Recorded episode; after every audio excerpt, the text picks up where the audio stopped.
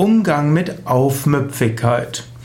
Aufmüpfigkeit ist ein interessantes Wort, eigentlich ein altmodisches Wort, was trotzdem immer wieder gebraucht wird. Aufmüpfig ist jemand, der nicht das tut, was zu tun ist, der mit Autoritäten seine Probleme hat, der öfters meckert und öfters nicht das tun, was er tun soll und sich beschwert über alles Mögliche. Eine gewisse Aufmüpfigkeit belebt irgendwo das Klima. Angenommen, jeder würde einfach tun, was zu tun ist, dann wäre es vielleicht friedvoll und ruhig, aber irgendwo auch langweilig.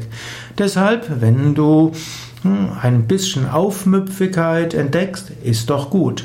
Aufmüpfigkeit kannst du entdecken als äh, Erziehungsberechtigter, als Vater, als Mutter oder in anderer Form Erziehungsberechtigter Erziehungsberechtigter, als Lehrer, als Lehrerin, als äh, letztlich äh, jemand, der eine gemeinnützige Initiative irgendwo äh, hat äh, oder ins Leben gerufen hat oder eine Verantwortung übernommen hat und natürlich in Unternehmen oder auch in Gemeinschaften.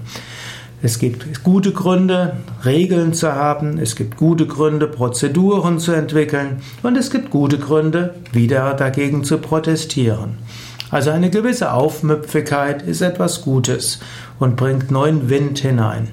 Wenn natürlich die Aufmüpfigkeit zu weit geht, dann hm, kann man überlegen, wie man damit umgeht. Aber der erste Schritt im Umgang mit Aufmüpfigkeit ist, sie wertzuschätzen und zu erkennen, auch in Aufmüpfigkeit ist Wertvolles. Von Aufmüpfigkeit profitieren Gemeinschaften, profitieren Unternehmen, profitieren Familien, profitiert auch der, der aufmüpfig ist.